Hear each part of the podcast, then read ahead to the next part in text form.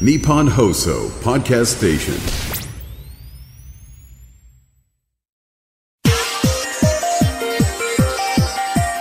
地震にはそもそも海の地震と陸の地震があるんですね東京とインドネシアのジャカルタを直線でえー結ぶぐらいのそのぐらいの距離です結構はい引きましたねケーブルはい本当に揺れてないんですけどマグニチュード7で1年間かけて揺れた科学のラジオラジオサイエンテ科学のラジオこれは日本放送アナウンサー聞きたがり吉田久典が国立科学博物館認定サイエンスコミュニケーターで大学講師をしながら芸人をやっている不可思議変態人間黒ラブ教授とともにさまざまな科学サイエンスを根掘り葉掘りと聞いていく番組である科学のラジオラジオサイエンティア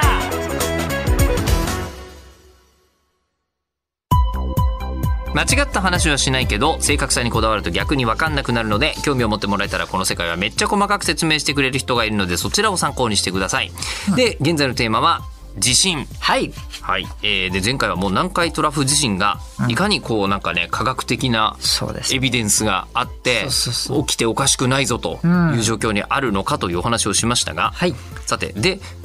地震の研究というのは意外に新しい分野なのねと。そうですねいうことがここまでの話で分かりまして、はいで今回は地震の最新回、えーこんなテーマですどうぞ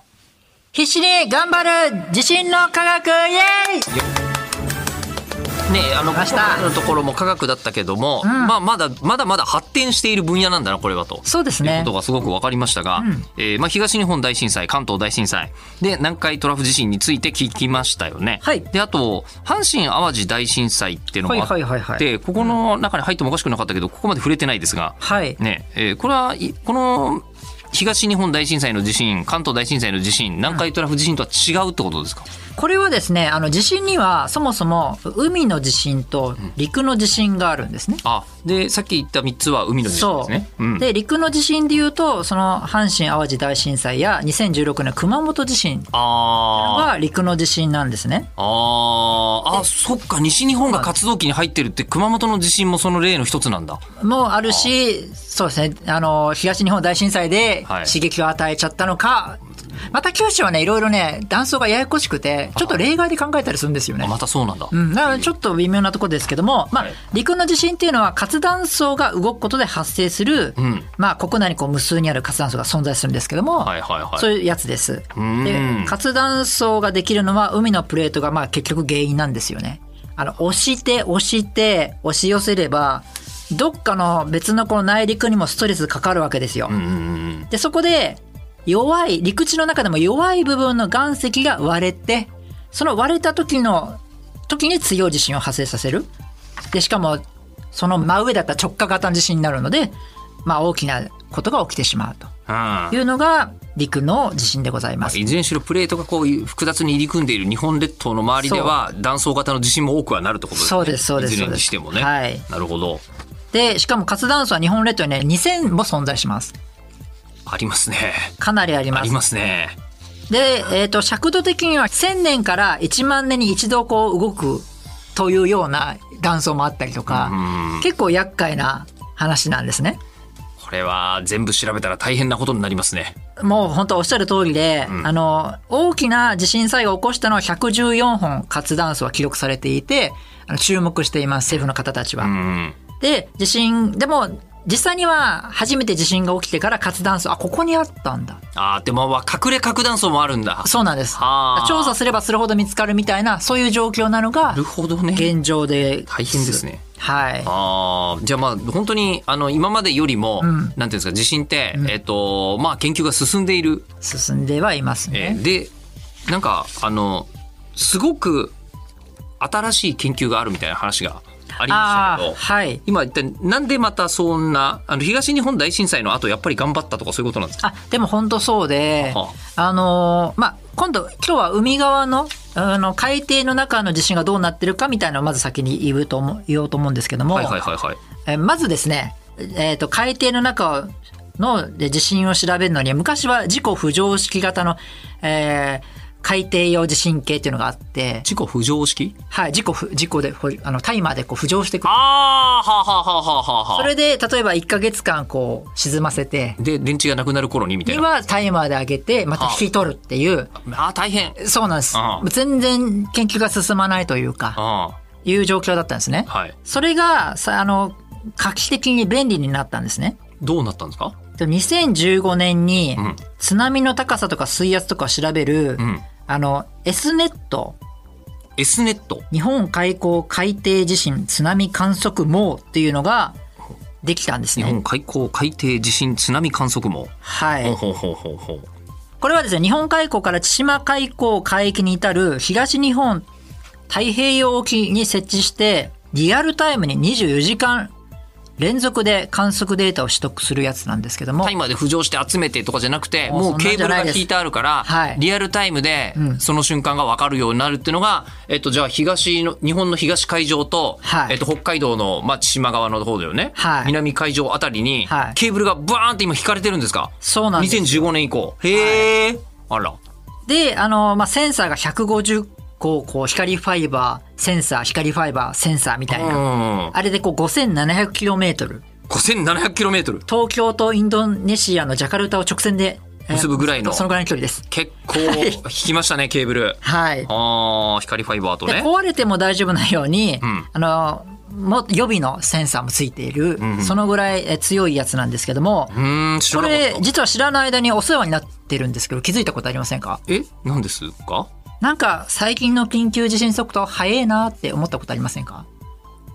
あ緊急地震速報自体がまあ割と新しいものでそあーででそうですねその東北系に地震が海底で起きた場合にん早いなって感じたことありませんか、あーまああちれょっとまだねあのこの最近お早いなみたいなあの今日のウーバー早いなみたいな感じはあんまありないなかったですか今んとこまだないですね実はこれねあの30秒ぐらい早くなったんですよこのおかげでこれでもこの30秒は大きいですよねあかなりでかいと思いますこの30秒で、はいなんか、あの、危ない、例えば、そうだな、車のんブレーキ、1秒、今分かるのと30秒後じゃ全然違うでしょ。あそうですね。ね、はい。みたいなことに関して言うと、かなり大きい。かなり大きいと思うん大ですきいね。よね。でも、それはいいよね、その方が。はい。なので、この間ニュースになってたんですけど、はいこの S ネットがちょっとメンテナンスをしますと。だからもしこの時期に緊急地震速報がもしなっちゃった時にちょっと15秒ぐらい遅れますみたいなニュースが流れてたんですうんうんうんよ。でそれはそのこのことなるでほ、どね。はい、実実は知らない間にお世話になってるやつがまずあのできましたこれ。2015年できたんですね。はいはいはいはい。はいはいで、あの、本当に今、ぼ我々が気にするべきは、んえっと、あの、南海トラフ、あ南海トラフはいはいはいだとすると、そっちにこれはやらないんですかいや安心してください。はい。ドネットっていうのを作りました。ドネット。はい、ドネットって言うんですけども、はいえっ、と、南海トラフが想定される熊野灘と熊野灘。は紀伊い水道に、のところに、こう、ドネットという、こう、ネットワーク。うんまあ、ちょっと総延長250キロでちょっと小さいんですけども小さめですねうんはい。あの、ドネット1、ドネット2っていうのがあって、んうん2016年ぐらいから、さんが本格的に開始していたりするんですね。おおまあ、。細かく言うと、ドネット1は2011年し7月から動いてるんですけど、うまんあ、いろいろ作ってると。うんいうのがあります。さらに、ん日本はもっと頑張ってます。うんえっと、衛星から GPS を使って、どの位置が地震でどう動いたかとか、そういうのを分かる、えージオネットっていうのを1300箇所に作ってたり、ほもう結構あるんですよ。ハイネットを作ったり、高感度地震観測っていうやつで、うハイネットハイネットって言うんですけど、うんまだあるんでいきますね。はい共振観測網、K ネット。共振ごめんなさい。強い芯、地震、はあはあは強あい芯、強振、観測の観測網うんっうんうんていうのが約1000箇所に、えー作られたりですね。うんうんあの、まあ、結構インターネットで見れるんですけど、リアルタイムに地震が起きたらこう、今起きましたよみたいなの見れるんですよ。うんうんうんそういうのを設置してリアルタイムに今、日本海でも作るべきじゃないかと、S ネットみたいの。そういうのも今やっている状況でございます。へえはい。こんなにやってるんだかなりやってますね。ネーミングがみなんとかネットみたいのしかないっていうところだけが覚えるのが大変って気がしますけどそうですね。 KIK ネットっていうのもあるんで、ちょっと僕もちょっとだんだん分からなくなってきちゃったんですけそうど。ねいっぱいあるねはい。ちょっとそこまで僕詳しくないので。まあでもそうなんだよね。多分地震計って、はいそもそもが一箇所にあってもあんまり意味がなくて、複数そうなんです設置するとすごく価値があるものなのね。そうなんですっていうのはよくわかりましたよ、改めて。あっあ。ていうことが分かったと。だとりあえず日本の場合は、んえっとまあ、予知とは違い、んちょっとでも何かあったらセンサーがすぐ反応するような状態を作ってるってことなんですね。そうです今ねそうですそうです。あーでさっきさっきというか前回あはいはいはい。スロー地震って言ってたじゃないですか。はいはいはい。それはですね、何かっていうと、その S ネットの原型版、ちょっとモデルケースなのちょっと入れてみてたんですよ。そうさまだあの完成させる前に前にはいまあ、まずは S ネットを作るためにはそれはそうだよねいきなり本番のじゃ作んないよねそうです。まあ高感度地震計を作ったりしたんですけど、はいで、2002年にその高感度地震計ができて捉えられたのが、そのスロー地震っていうものなんですね。おうというのはっていうのはちょっとね、別な場所なんですけど、あの、2003年に、んまあ、スロー地震というのが、あの、でき、起きてて、そこれれはははい、豊後水道って場所わかりますあの、九あ九州州ののはい大分の、はいそう、大分の前のところですね四国のところにあるはい水道のところですよね。水道はいそこで四国と九州の間でマグニチュード7ぐらいの地震が起きたんですよ。結構大きいですねただこれね、知られてないはずなんですよ。うんそうですねあんまり大分とかん四国のね西側で地震が起きたっていう記憶はなないですよないね。あの、本当に揺れてないんですけど、マグニチュード7で1年間かけて揺れた。つまり、じえ揺れてない地震のことをスロー地震と言います。ゆっくり、こう、あの、いやわわかります、ええ プレートが動いてるから揺れないんですよ。だけどプレートがずれたことは確かである確かである。その1年間かけて揺れてるっていうのは、これをスロー地震って言われるようになって、それもマグニチュードで測るんだ測れます。地震の、ま、あ地震のエネルギーとしてただ一気に解放されるわけじゃないから、ええあの、全然揺れない。一一気にやったら、マグニチュード7なんてもう、阪神淡路とかと同じぐらいなので、ええとんでもないことですけども、え全然わかんないっていう地震なんですが、これが何なのかみたいな。えとというかそういうものがあったっていうものが観測できるようになったこと自体そう、まあ、がまず新しいこまとなんずです。その高感度地震計がないとそうなんです分かんなかったことですよね。そうなんです、そうなんです。はあで、はい、エスネットの原型みたいなものをでそそれのやったんですね東北にうん設置してたので、はい、はい。えー、と東日本大震災の1か月前にたまたま設置してたそのなんだろうセンサーが捉えられてたんですねスロー地震あの海底の中にセンサー入れてたのであ海底の中が分かるわけですよね、まだかんあの完成してない S ネ全ッく、トの,、はい、全くあの試運転中の本当の試運転中の試運転 S ネットで、はい、1個しかセンサーないとかそのレベルのあーのでも、はいなんか1か月前にスロー地震そなのんかどう考えても我々が体で感じることはできないような地震が起きていた。そうなんですよへえ。でいろいろなやり方で調べると、まあ、地震が起きた後の話ですけどもその震源域あのさっき言ったじゃないですかあの東日本大震災のあ別な回ですよね南北 500km はいうんのあの日本海溝、はいはいはい日本海溝南北 500km の横は 200km その面積のところ以外なところで98%のところ外震源域外なところにスロー地震が起きてたってことも分かったんですよ。へえこれは何なのかよくわからないですけどスロー地震ということはエネルギーを貯めないってことじゃないですか。放出はされてるってことですよね、はい、うんということでその東日本大震災を弱くした弱くしてくれたものなもっとでかいものが起きた可能性があるみたいな論文が出たんですね。あもっとそのスロー地震が起きてなかったそうら起きてなかったらもっと激しいエネルギーの放出になっていた可能性なってたがかもしれないし、うんその震源域の一番近くのところは1ヶ月前に起きたので、うんそれが引き金となってる可能性もあるんですよ。つまり、あの、予兆なのか何なのかが、ちょっと敵味方かよくわからない状況だっていうのが今の現状になってます。であるよってとこまでなんだ今んとこそうです。でそのスロー地震っていうのは今まで観測できなかったけど、観測できるようになったぞとできるようになったぞって。で、今相当スロー地震のことばっか調べてるんですけど、ああこれ規則性もしかしてないんじゃないかとか、あの、厄介ですねいろいろな厄介な状況になっていて、うんうんでちょっと、あの、スロー地震についてもっと踏み込んだ研究もあって、うんそれは何かというと、どうやら、潮汐にコントロールされてるってことが分かったんですね。潮の満ち引き、そうです。うんその、月が地球に及ぼす引力とかそういうので関係するやつですよね。はいはいはいあれで、あの、どうやら、必ず干潮をもう水が引いた時に、引き潮の時に引き潮の時に水がなくなるじゃないですか。つまり、はいはいはいあの、軽くなるわけですね、地面のプレートが。ああそうすると軽いから、あちょっと揺れるはい、重しがなくなるから。重りができると、あの、スロー自身が止まる。っていう波形が本当に綺麗になったんですよ、こう。軽い風呂桶あはい風。呂桶に水が入ると、はい風呂桶の震えが止まるみたいあ、なでも本当に、ことそういうことがかなまあでもそうだよねすごいシンプルに言ったらね、はい。それが調査で結構長い時間かかって分かってきた。まあそうだよね、地震に1年間かかるんですもんねそうですそうですれはそれぐらいかかんないと調べられないですよね時とい間うことが少し分かってきたぐらいなんですね。これはがあ全部のそのスロー地震がその潮汐にいあの影響するかっていうのはちょっとまだ分からない状況なんですけどそこまで分かりました。だかへらそれをうまく利用したらもしかしたら予兆になるかもしれないな予測できるかも。まあ分かんないですけどねまあそねんな甘くはないかもしれないですけど、うん今地震学の研究者さんはそこが結構トピックになっていて。えスロー地震スロー地震、今は揺れ、ねそう、揺れない地震、不思議な話ですけども、っていうふうに言われてます。あと他には、んなんかあのこんな研究がありますよみたいなのあるんですか未来的なやつあるんですけど、はいちなみに、あの、地震のその集まってる人たちの研究者の中には、世間的にはまあ余地求めてるんですけど、短期的な余地というかいや、それまあ、あの、明日雨が降りますぐらいの精度で、そうあの、地震のことが分かってほしいですけど、うん。でもに、日本の地震学会の会長さんは、もう余地ってこん、あの、は困難だと。ん言っていて、もうそもそもこの地震予知って言葉は決定論的予知と地震予想、あの確率的な予想の2つ意味してるから、予知って言葉はちょっと誤解を招きかねないと。んもう使わないでいい方がいいんじゃないかっていうふうに、実は研究者さんに言ってるんですね。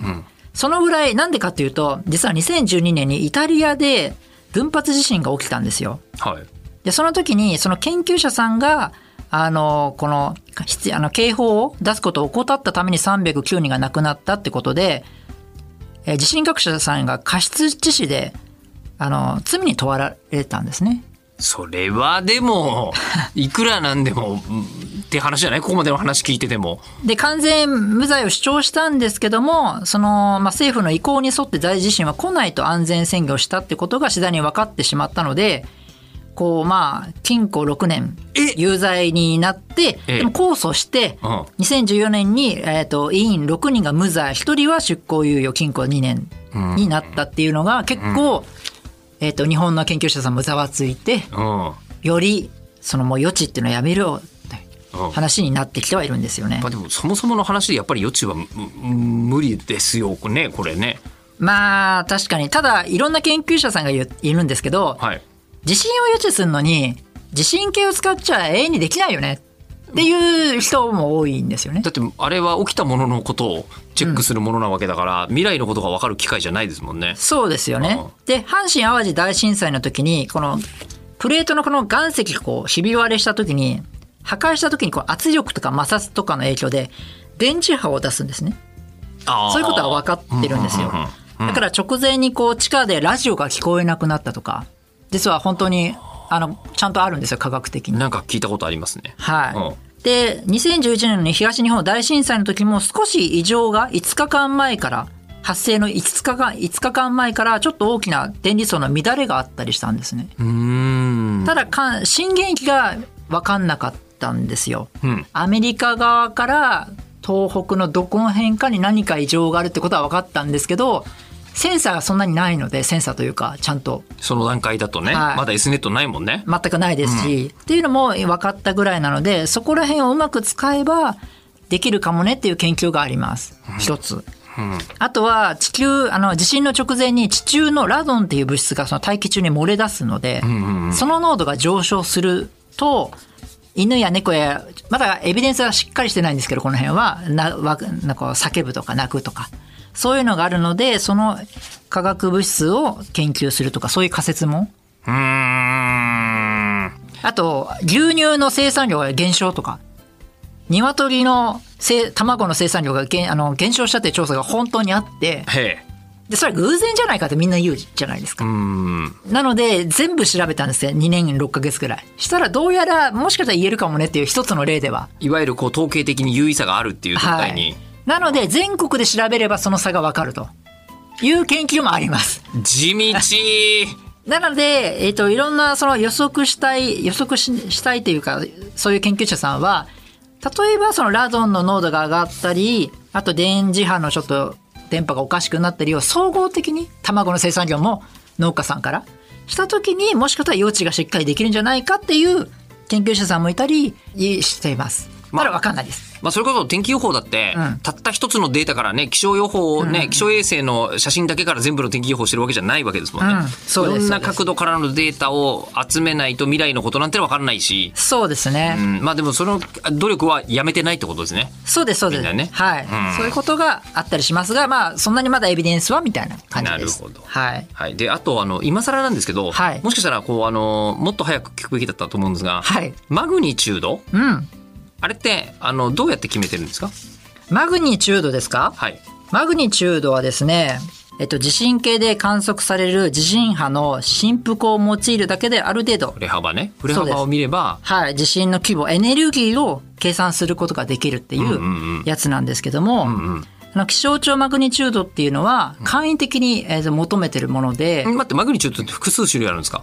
そうなんですよ。はあはあはあ、はいえー気象庁マグニチュードってのはまずあるまずあるんですえよじゃ。あもうもう一個はなんかもう一個一個かどうかわかんないけどえーモー何マグニメントマグニチュードっていうのがあって、それはすごい正式に、すごい細かいので、あの瞬時に計算できないんですよ。もうすごいコンピューターとか使って一生懸命か、何日もかけてやるようなものそうなんですねそれが、えっとモーメントマグニチューモドメン。トマグニチュードうんなので、あの、東日本大震災の時に、ちょっとマグニチュードが最後に変わってませんでした変わってまし数字たが僕はあの何度もそのニュース読みましたけど、はい初めはマグニチュード 8. 点いくつとかだったのが、そうですそうですはい今はあの9と確定してるんです、ね、そうです。あの、はいしっかり計算した方、その時間かかっちゃう方が、はいモーメントマグニチュードの方でそれはマグニチュード9.0とか、はい。うんで、瞬時に出せるやつは、えっと、気象庁マグニチュードで、まあ、ほとんど変わらないんですけども、でもそれはその瞬間に分かんないと困りますから、ね、あそうですそうです地震が起きた時に、ね、重要ですからね。うんうんはい。そういうので計算してたりします。はちなみにあマグニチュードってマイナスもあるのご存知ですかえそうなのそうなんですよ。マイナスマグニチュードってどういうことえエネルギー的には全然もう何も感じない、揺れは感じないはいのはマグニチュードゼロで、はいなんだろう、分数でこうどんどん低くなるので、対数で計算するとってことそうです、対数で計算するので、ええ低ければ理論的に低いものがあるんですよね、出てくる。それ動いてないってことではないんですかはい、あのースマホを机から落としただけでマグニチュードマイナス3ぐらい。へ出てはないけど、そのエネルギー的には、数値は、数値的にはっていうのであるんですよ。あーへえ、まあ、全然無意味な 情報なんですけど、そんなのは。あまあでもそういうあの数学的に計算するとそういうそうですそう表です示の仕方もできるよとはいあー。そういうのもあったりしま。ですもマグニチュードって1違うと大きく違うんですよね対数ですもんねそうです、32倍。マグニチュード1だと32倍あ2倍なんですけど、2増えると1000倍ぐらい。だからえなっちゃつうまりはマグニチュード8のはい地震というのがあったとすると、はいそれはマグニチュード6の地震がん1000回起きたぐらいのエネルギーがそう。そこでは放出されちゃってるってことですそうなんですお。はい。大きいすごい大きすぎる。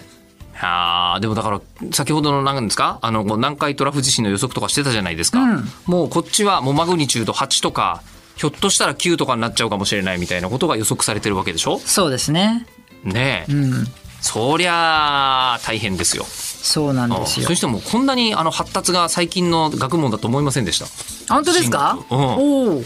なんとかもう子供の頃から当たり前にねニュースで聞く言葉だからねいやーもうね、結構地震学者さんも頑張ってはいるんですけど、まあ、いやそうね、余地を求められちゃうと、ちょっとうまくいかないというか、まだ分かんないことも多いので。まあこれまた最後に言うことじゃないかもしれないですけど、アナウンサーって自信、まあ特にラジオのアナウンサーって自信と切っても切れない職業でして、結構いろいろ自分でも調べたんはいこともあるんですけど、はい分かったのが、あの、自信って同じ、出来事と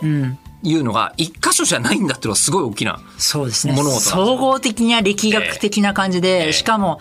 いろんなセンサーが最先最先端にいろいろできてはいるけど、昔はなかったので、そういう記憶もないから、まだ分かんないことだらけなんですよねだ。それがまだね、あの、プレートテクトニクスで1960年代ってことになると、はい本当に、まあ、あの、わからない国民ってかなりいるってことですよね。うん今の段階でも。そうですね。そうでしょう。だって学校で地震の話とあかそっか確かにそっかするようになって、私が子供の頃ですら、いいところなんか危ないから防災頭巾かぶりましょうぐらいのことしか言ってなかったのが、今となっては南海トラフ地震はこれぐらいの確率で起こるんですよ、みたいな。いや、だからやっぱりちょっと知識のアップデート、これ割とされてない部分だと思うよ。ええそうかもしれないですね。そう考えてみると、いや、ちょっとなんか、備えておこうというのが、そうですねもう一段階、うん、うん。ちょっとなんか、上がりまし気たがね引き締まりますというか、いうシリーズでしたね、今回ね。そうですね。うん。深刻な内容多かったですけど。まあ、でも深刻かもしれないけど、これは俺ね、関係ないですねって言えないやつだそうかでらすねね。。確実に。これに関してはね。うんはい。ということで番組では聞いている人からの質問を募集します。科学的に気になることを黒ラブ教授に聞きたいこと、感想などは、科学アットマーク 1242.com、kagaku アットマーク 1242.com まで送ってください。では、また次回お相手は吉田久典と黒ラブ教授でした。山口のライブどうだったんでしょうね。ああ、どうなってんだろう。